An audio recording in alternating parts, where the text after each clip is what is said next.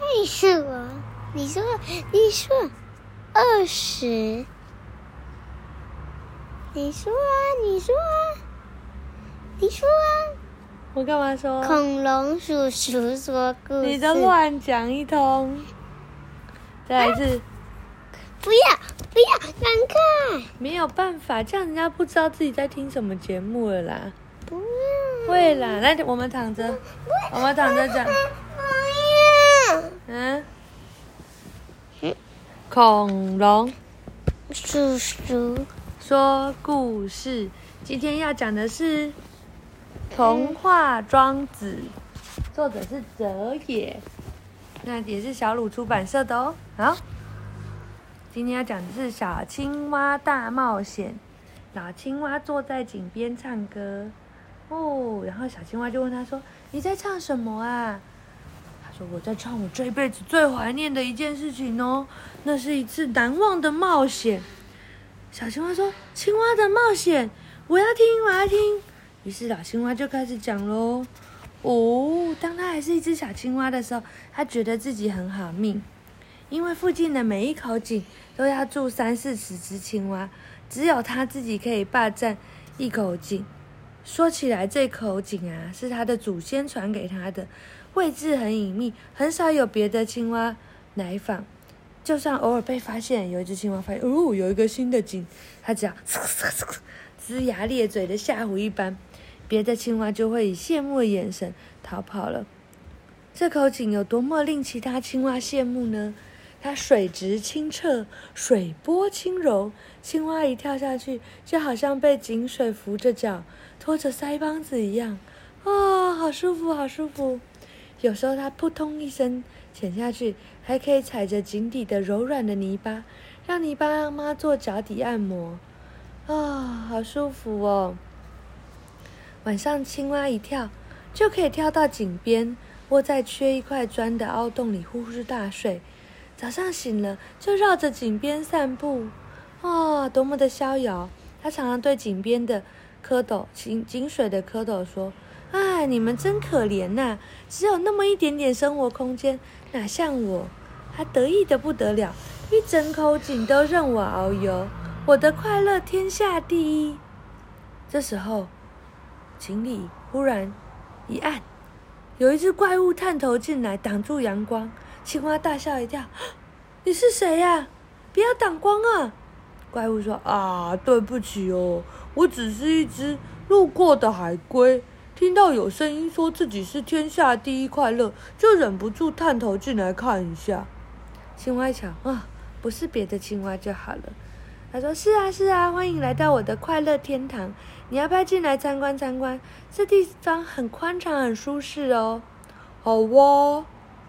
大海龟一脚跨进井来，没想到前脚跨进来，后脚就卡住了。不行啊，这井太小了，进不去。青蛙这辈子第一次听到有人说他的家太小，脸上挂不住面子，冷冷地说：“这是一口好井，你还嫌小？看你住的井挺大的，你住哪口井啊？说来听听吧。”这样你也不好意思说。青蛙心想。海龟补充说。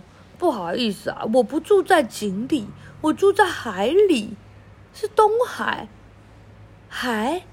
青蛙是第一次听说海是什么诶？海是什么呢？有比井还要更大吗？海龟想了想，哦，这是一个很难的问题。多大？我住在东海里几十年了，到现在也还量不出来哩。它的广大说是千里之远也不止，它的深度就算八千尺也不止。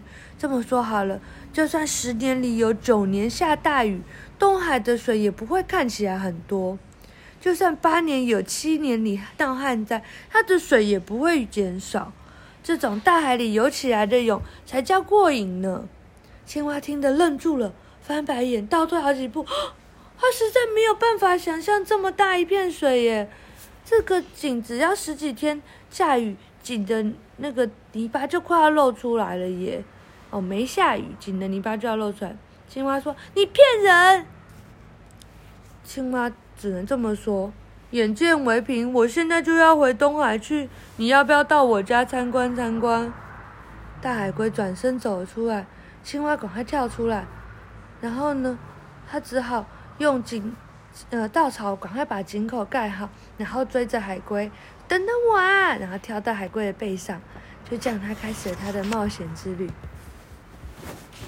海龟带着青蛙走啊走啊，经过一个池塘，青蛙说：“哦，这是大海吗？”海龟摇摇头说：“不是啊，这只是一个湖泊啊。”然后又哦，这只是一个池塘，又经过了一个湖泊。哇！青蛙大叫：“这是大海吗？”海龟又摇摇头，游过湖去继续走。终有终于有一天，他们来到一个波涛滚滚的地方，青蛙吓得简直快要昏过去了。这这这这一定是大海了吧？全天下的水都在这啊！海龟还是摇摇头说：“这只是一条大河罢了。我住的地方的水比这里多的是呢。”话才说完，水面忽然哗啦哗啦的分开，一道水柱冲出水面。哦，河神出现了，他好像一道高大的水墙站在河中间。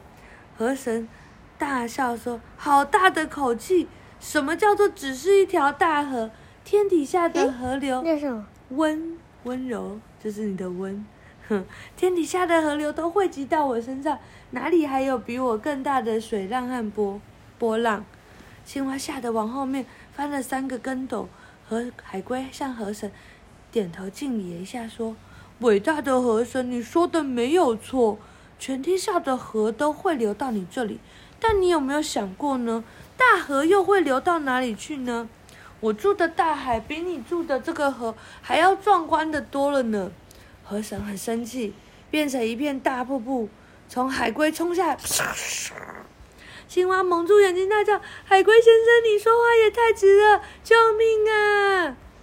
瀑布变成巨浪，把海龟和青蛙都卷进河里，然后河水温柔地拖住它们往下游去。河中传来河神雄壮的声音说：“带我到大海去。”河海龟胸有成竹的跟青蛙微微笑。河神的水一直流流流流流，然后呢，哇！小青蛙觉得它的世界从来没有这么宽阔过，心情好舒畅，不由得唱起歌来了。海龟问他说：“这里的快乐比你那口井来说怎么样？”青蛙回答说：“啊，什么井？我已经忘了呢。不知过了多久，忘了。他忘了他有一口井啊，因为这里的河水比他的井大太多了。哇！不知过了多久，青蛙往前眺望，哇！只见河水的河岸都消失了，流进了一片一望无际的大海中。海龟欢呼说：‘我的家到了！哇！你看他的家像这样。’哇，好多好多的水！哇，河神骑着龙，还是骑着龙？青蛙载着海龟，哇，好大好大好大！青蛙整个呆住了。海龟载着青蛙了。对啊，海龟载着，但青 哦，青蛙，海龟载着青蛙，青蛙整个呆住了，飘进了大海。天哪，就连高大的河神跟海相比，还是。还是差很多哎，河神是比这个还小很多，对不对？对。嗯。这时候，海神说话了：“欢迎河神光临。”河神朝着大海敬礼说：“大海之神呐、啊，我到了这里才知道自己是小巫见大巫啊。那也不能怪你啊，井里的青蛙不知道有大海。”夏天的虫子不知道有冬天的冰雪，那是很自然的。青蛙听到大海里的声音，听到自己吓得昏了过去。